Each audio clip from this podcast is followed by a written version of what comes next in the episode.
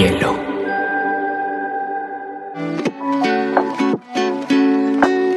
Hola, bienvenidos a Te Cuento News, un espacio donde analizaremos las noticias más importantes del mundo digital y la Web3 en menos de 20 minutos.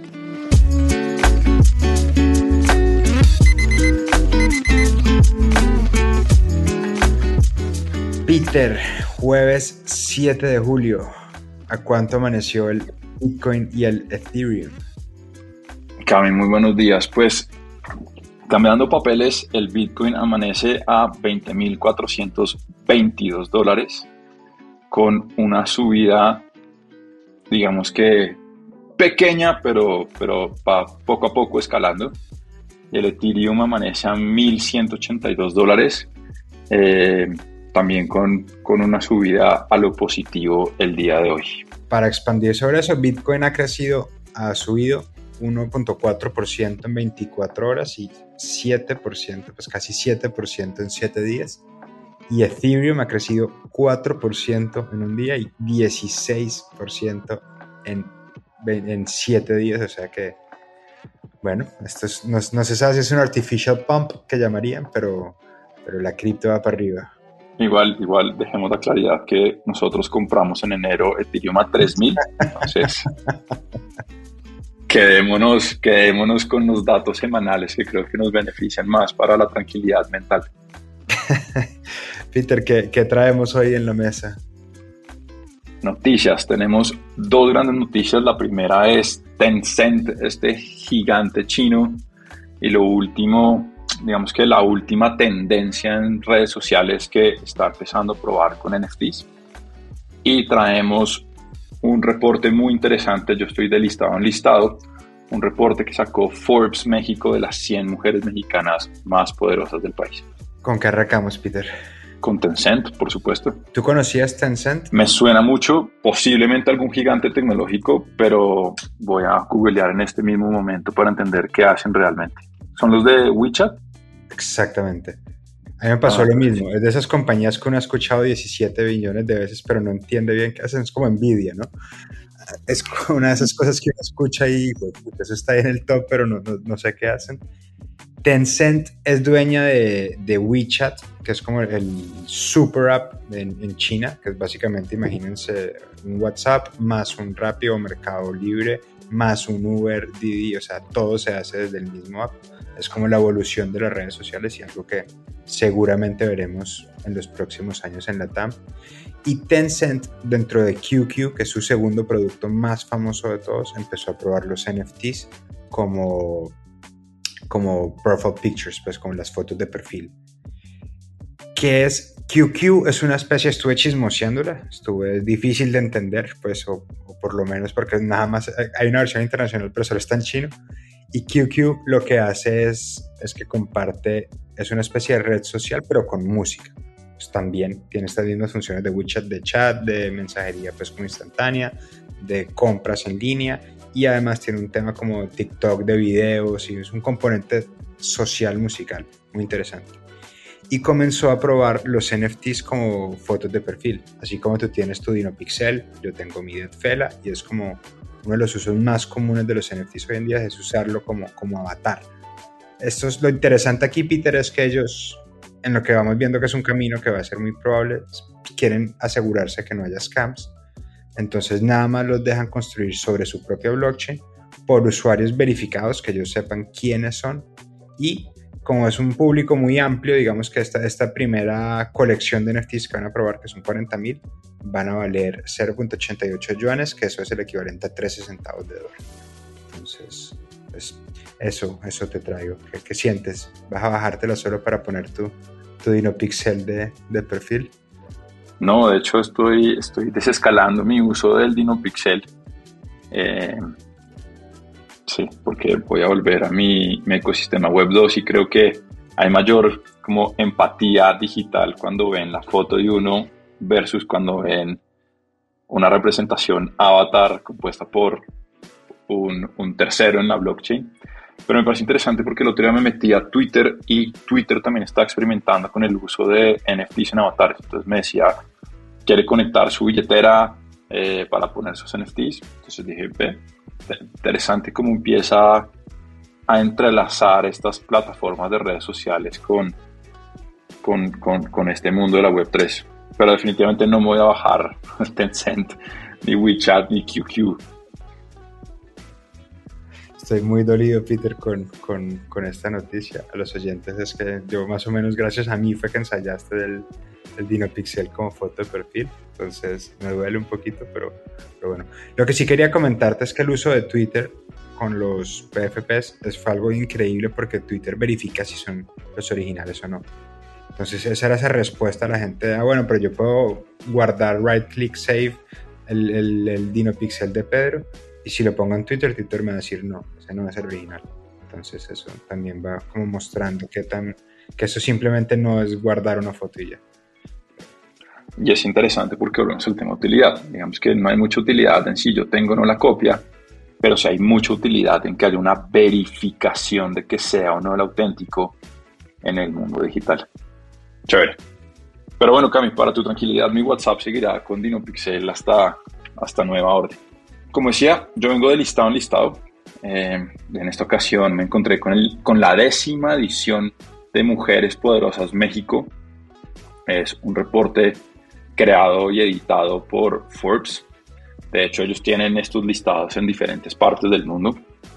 Pero lo interesante de, México es que además utiliza este reporte para mostrar tanto los avances de género y de equidad de género que ha presentado el país desde el 2012, pero también para resaltar todo lo que falta a nivel de equidad. Así que creo que estos esfuerzos también son muy importantes y significativos para generar conciencia, para generar inspiración y para entender que parte del éxito viene la diversidad y gran parte del éxito viene las mujeres empoderadas creando país y economías. Entonces, en, esto, en, este, en este pedacito de qué es lo que falta, eh, el reporte menciona que la pobreza sigue impactando severamente el género femenino en México, en donde casi que hay un diferencial de dos puntos porcentuales entre quienes afectan entre hombres y mujeres, es decir, a los hombres la pobreza los afecta en un 42.4%, mientras que las mujeres se ven afectadas en un 44.4%. Parecería poco, pero cuando se absolutos estamos hablando de cientos de miles de personas.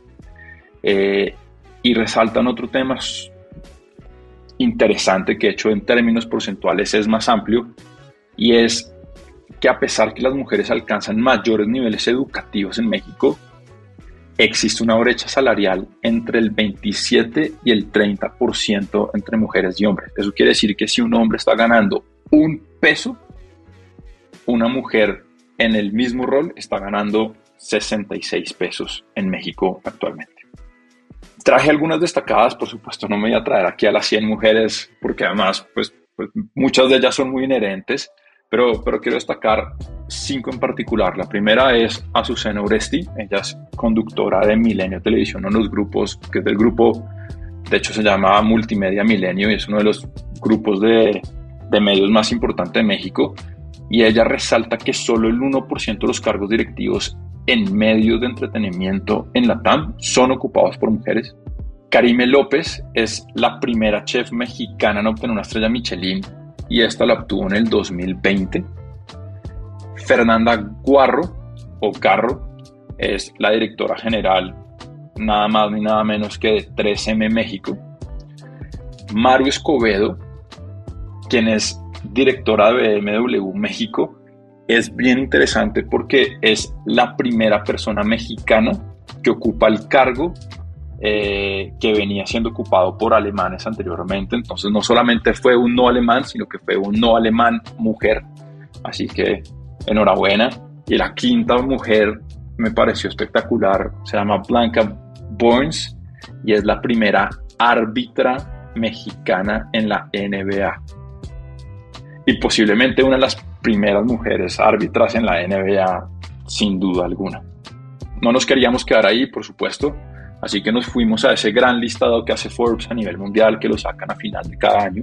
Es decir, que el listado vigente es el de mujer, las 100 mujeres poderosas del mundo 2021. Y en ese listado solo figuran dos latinas.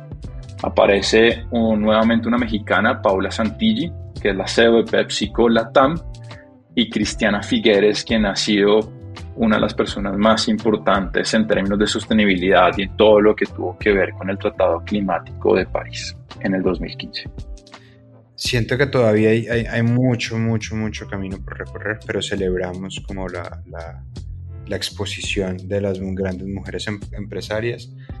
Eh, acabo de agregar a mi lista de, de ojalá algún lugar ir a comer donde en el restaurante de Karim López y no, emocionante por, por, el próximo partido de la NBA ver a, ver a Blanca Burns peleando contra Clay Thompson o Steve o alguien. Y, aprovecho para decir que detrás nuestro está Cata eh, y que este, este podcast y digamos que todo este contenido que se está generando alrededor no sería posible sin ella. Así que ya no es detrás de cada gran hombre una gran mujer, yo diría que detrás de cada gran éxito siempre, siempre hay una gran mujer y ojalá cada vez más estén de frente. Bueno, vamos con las ñapas. Peter arrancó en Panamá el Blockchain Summit Latam. Este es uno de los eventos más importantes de cripto en Latinoamérica. Va del 6 de julio al 8 de julio. Todos los que, todos los, everyone who's someone en la industria está allá. Entonces, enhorabuena, muchos, muchos éxitos a todos y mi mal de te cuento no, no enviar corresponsal. Boris Johnson renuncia como primer ministro británico. Boris Johnson era el representante por el Partido Conservador, por supuesto, de, de, ese país, y en su declaración dijo, es la voluntad del partido tener un nuevo líder y un nuevo primer ministro. El proceso de elección de un nuevo primer ministro deberá empezar ahora y el calendario se anunciará la próxima semana. Eso quiere decir que termina siendo una renuncia más de decisión de partido que, que individual. Ya entenderemos qué más sucederá con esa noticia y cómo impactará Latinoamérica. Peter, inauguraron en Argentina, en Puerto Madero, en Buenos Aires, el Crypt Station. Es el primer cripto café de Latinoamérica es la evolución, dicen muchos de los café, de los café internets, que para quienes no conozcan son una especie pues como de localcito donde abren varios computadores y la gente va a consumir como internet y cosas pues como de esta naturaleza. Entonces, hay quienes auguran que, que el criptocafé o los cafés metaversos van a ser un producto bien interesante de tener en la lupa en, en América Latina. Este es el primero. El, criptocafé viene siendo como la evolución del café internet. Pues es, muy interesante si lo, si, si lo empiezan a ver, digamos que el, acceso a estas tecnologías como el metaverso va a, va a requerir un, un, layer tecnológico muy grueso, muy complicado. Y es muy probable que la gente no tenga o 5G como de ancho de banda o pues, la capacidad computacional para poder vivir esta cosa a, pues, a, todo su potencial. Entonces es, es, muy viable que vuelvan a existir estos criptocafés o estos cafés metaverso donde la gente antes iba, por ejemplo, a jugar PlayStation, que era una consola muy cara, y van a, consumirla por, por, raticos. Es muy probable que esto pase también con el metaverso, así que si alguien quiere usar esto como idea de negocios, por favor pónganos por lo menos en el, en el manifiesto o denos algo de crédito conceptual.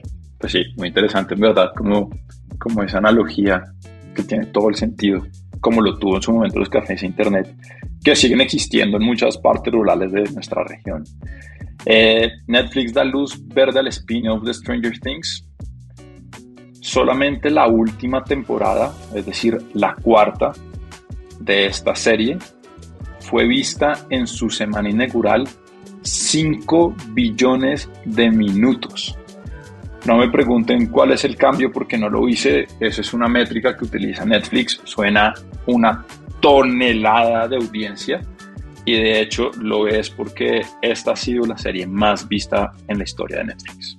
Así que tiene todo el sentido que la sigan exprimiendo hasta el fin de los tiempos. Y Peter, Other Side, que es el metaverso de Yuga Labs, que son los de los, los board apes que, de los cuales alguno de los dos le tiene que regalar uno al otro en alguno de los futuros posibles.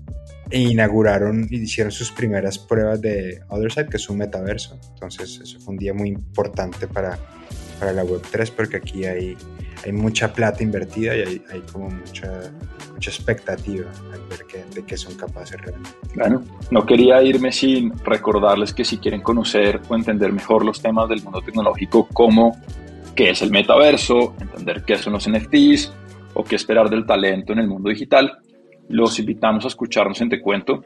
Es ese, es, ese podcast primo hermano de Te Cuento News, donde de la mano de expertos te construimos todos los temas que están siendo tendencia en el mundo digital para que ustedes y nosotros, por supuesto, podamos tener mejor comprensión y entendimiento. Bueno, Peter, nos vemos. Wake up. See the sky, see the clouds amongst the sun. See the day for everything it could be. Stop treading on that snooze button. Run.